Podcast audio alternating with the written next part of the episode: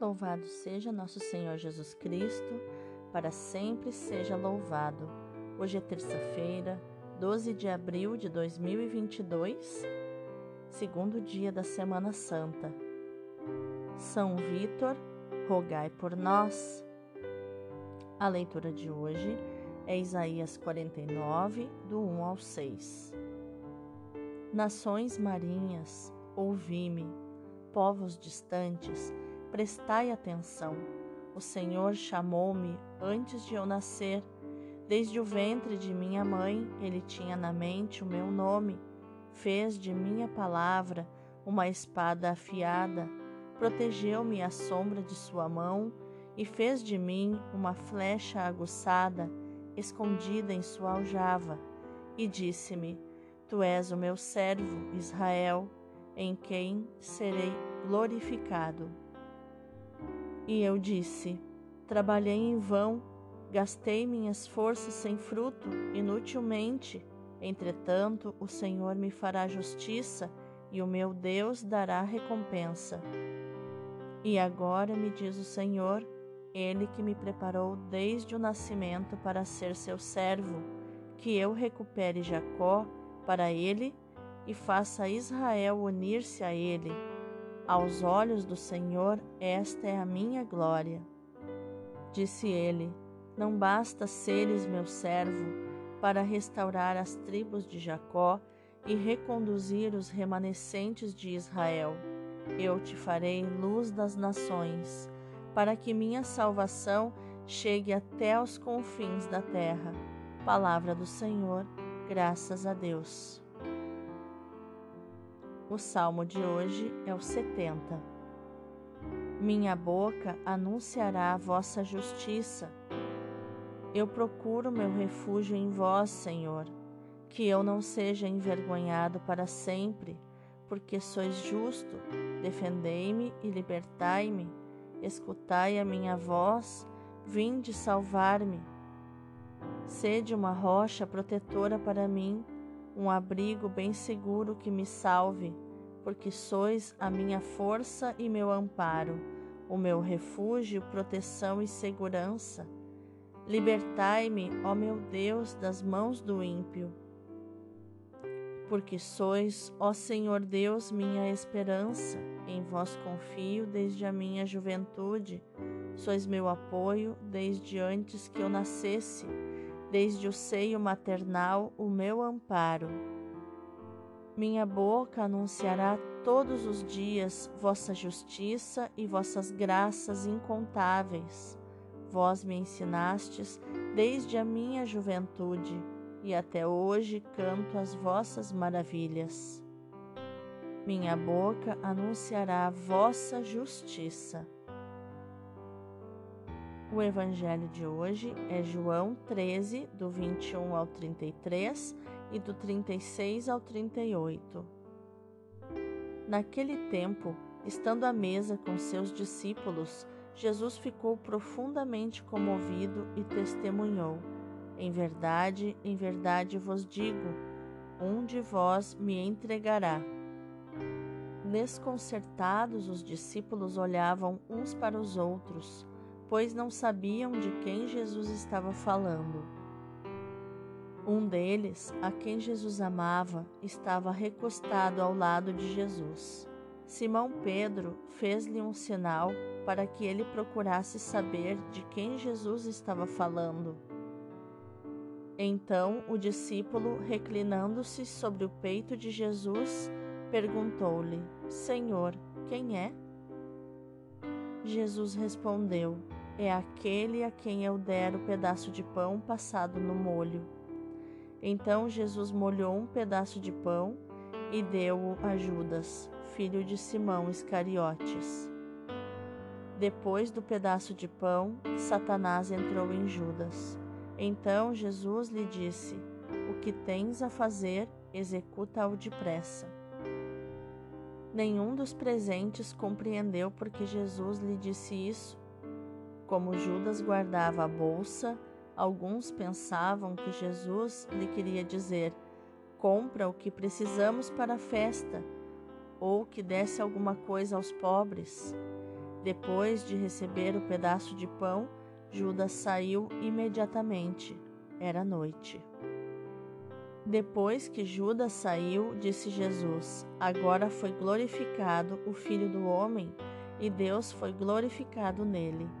Se Deus foi glorificado nele, também Deus o glorificará em si mesmo e o glorificará logo. Filhinhos, por pouco tempo estou ainda convosco. Vós me procurareis, e agora vos digo, como eu disse também aos judeus: Para onde eu vou, vós não podeis ir. Simão Pedro perguntou: Senhor, para onde vais? Jesus respondeu-lhe: Para onde eu vou, tu não me podes seguir agora, mas seguirás mais tarde. Pedro disse: Senhor, por que não posso seguir-te agora? Eu darei a minha vida por ti. Jesus respondeu: Darás a tua vida por mim? Em verdade, em verdade te digo: o galo não cantará antes que me tenhas negado três vezes. Palavra da salvação, glória a vós, Senhor. Então, meus queridos, quais os ensinamentos de inteligência emocional e inteligência espiritual estão escondidos nos textos de hoje? A primeira leitura nos mostra que o servo de Javé pede a todos atenção porque tem uma declaração a fazer. A sua missão deverá alargar-se até os confins do mundo, como nós vemos no versículo 6, e narra a sua história, resumindo-a em alguns momentos particularmente significativos: a sua vocação, o momento em que também recebeu os dons para realizar com eficácia a missão de proclamar a palavra de modo eficaz, e o oráculo com que Deus o confirma na sua identidade e na missão, como nós vemos no versículo 3. A missão começa por ser um fracasso, o que leva o servo a exclamar: Trabalhei em vão, gastei minhas forças sem fruto, inutilmente. Mas ele reconhece que a sua causa não está perdida. Ele diz: O Senhor me fará justiça, o meu Deus me dará recompensa. Animado pela confiança no Senhor, o servo acolhe e transmite um novo oráculo de Deus. Não basta que sejas meu servo, só para restaurares as tribos de Jacó e reunires os sobreviventes de Israel. Vou fazer de ti luz das nações, para que a minha salvação chegue até os confins da terra. A missão do servo é universal. Por meio dele, Deus quer fazer chegar o dom da salvação aos mais remotos confins da terra. A missão do servo entre os seus compatriotas é insignificante se comparada com a sua vocação missionária. Já no Evangelho, terminado o lava-pés, Jesus faz alusão à traição de que está para ser vítima. Um de vós me há de entregar. Isso está no versículo 21. Essas palavras de Jesus com a perturbação que lhe vem estampada no rosto, deixam os apóstolos espantados e agitados. Tentam identificar o traidor. Pedro reage por primeiro, manifestando a autoridade que lhe era reconhecida e o bom entendimento que havia entre ele e João. Jesus revela a infinita delicadeza que o distingue. Enquanto indica o traidor, oferece-lhe um bocado de pão envolvido em molho, sinal de honra e distinção entre os comensais de um jantar. O bocado molhado era oferecido primeiro ao convidado mais ilustre, mais importante de um jantar. Assim, Jesus faz uma última e amorosa provocação. Judas, nega-se a corresponder a esse gesto, mostrando que a sorte de Jesus estava traçada. Enquanto ontem vimos Maria Madalena derramando nos pés de Jesus um perfume caríssimo que Judas sugeriu que se vendesse por 300 denários ou 300 moedas de prata, o equivalente ao trabalho de um, de um trabalhador manual por 10 meses, né? o equivalente a 10 meses de trabalho, de salário de um trabalhador manual. Hoje, vemos Jesus prestes a ser vendido por 10% do valor do perfume que Maria Madalena derramou sobre seus pés, 30 moedas de prata ou 30 denários, o que seria um mês de trabalho de um trabalhador manual ou o preço de venda de um escravo. Quanta diferença entre o significado e o valor de Jesus para Maria Madalena e o valor de Jesus para Judas. Quanta diferença entre pesos e medidas que a consciência humana tem para si.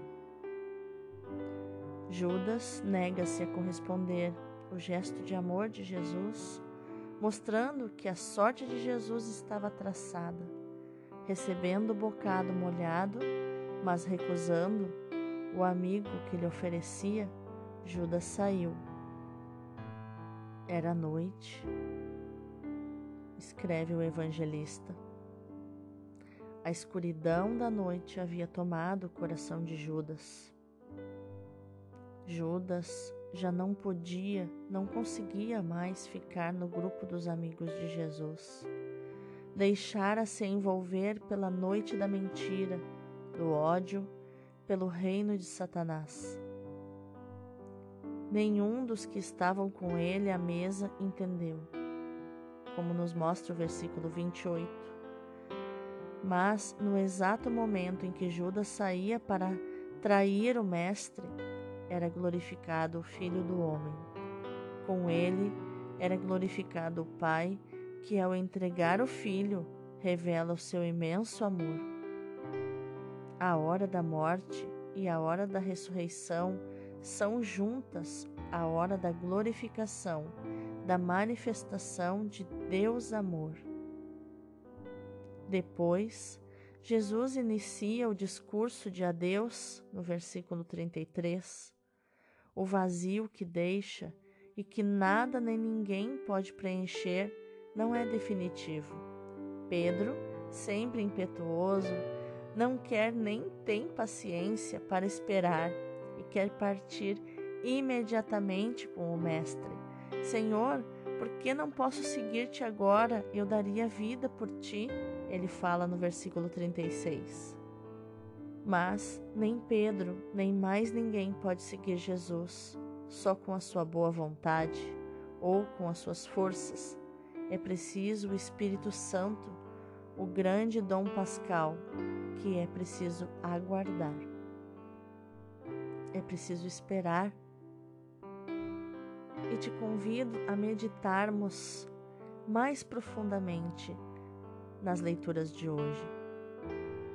Num mundo que nos enche de angústias e nos pode tornar pessimistas por causa disso, porque nos parece que tudo já sob poder do maligno, como João diz na sua primeira carta, capítulo 5, versículo 19, Cristo, homem novo, como Paulo nos diz em Efésios 4, 24, esse homem novo nos dá coragem, ilumina-nos, pacifica-nos e dá-nos alegria, como está em João 20, do 20 ao 21 porque nos mostra o poder do Pai em transformar para sua glória e nosso bem todas as situações, mesmo as mais difíceis.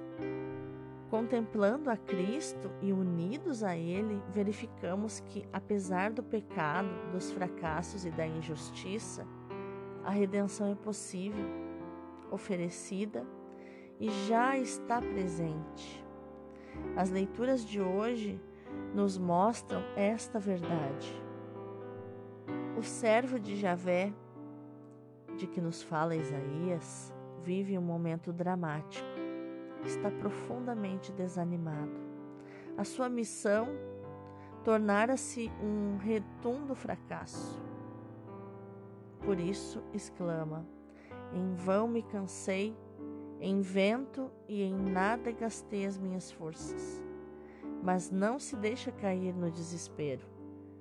Continua confiando no Senhor, que o escolheu desde o ventre materno e o chamou. Porém, o meu direito está nas mãos do Senhor e no meu Deus a minha recompensa, ele diz. Mantendo-se fielmente atento à palavra do Senhor, acaba por verificar que as presentes dificuldades no meio do seu povo são caminho para um horizonte de missão muito mais alargado e radioso. Vou fazer de ti luz das nações para que a minha salvação chegue até os confins da terra essa profecia realiza-se plenamente em Jesus. Também ele passa por um momento dramático e é atraiçoado por um dos seus. Está profundamente perturbado e declara: Um de vós me há de entregar. A sua missão parece redundar num completo fracasso, numa tremenda derrota. Mas Jesus também se deixa iluminar pela palavra do Pai e exclama: Agora é que se revela a glória do Filho do Homem, e assim se revela nele a glória de Deus. Versículo 31. Tanto o servo de que fala Isaías como Jesus, o verdadeiro servo, conseguem ver para além das aparências.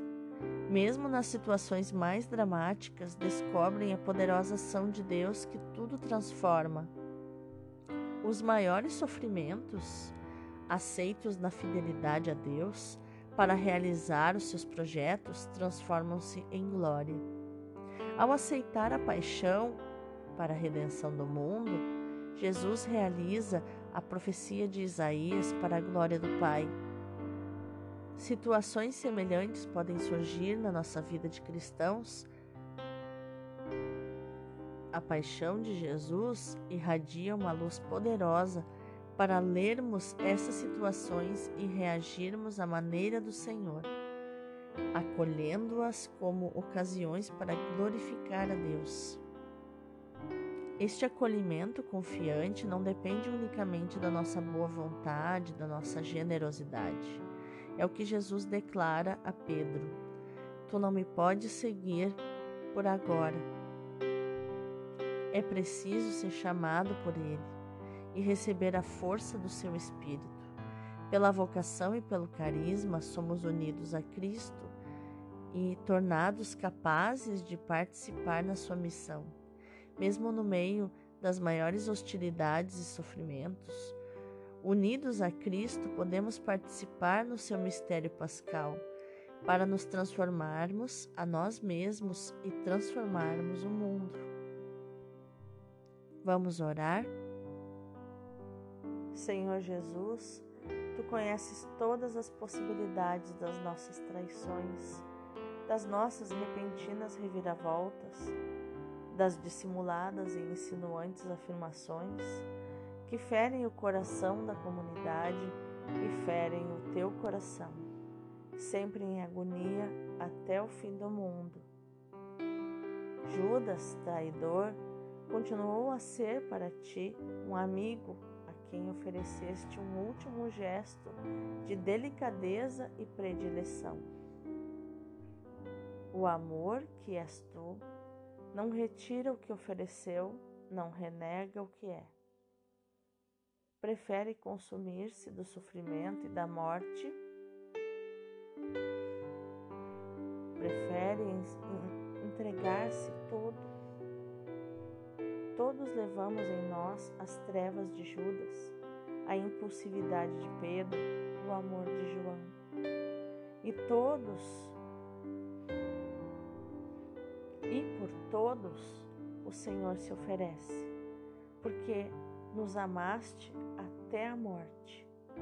É a tua glória, é a glória do Pai, o seu amor eternamente fiel revela-se no teu rosto, desfigurado pelo sofrimento. A Ele a vitória, a Ele a glória para sempre. Amém. Vamos contemplar este cenário que ficou gravado na nossa mente. Satanás tinha tomado posse de Judas, um apóstolo, e foi se encontrar com os príncipes dos sacerdotes para conspirar a sua traição com eles. Disse-lhes: Que quereis dar-me?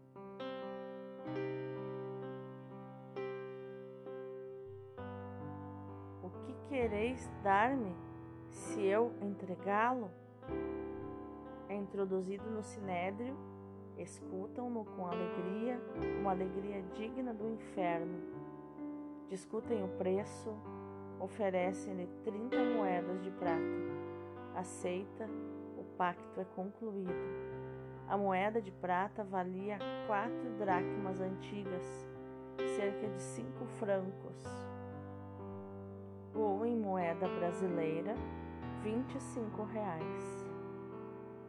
Trinta moedas era o preço habitual de um escravo. Eis até onde Jesus quis descer para nos resgatar.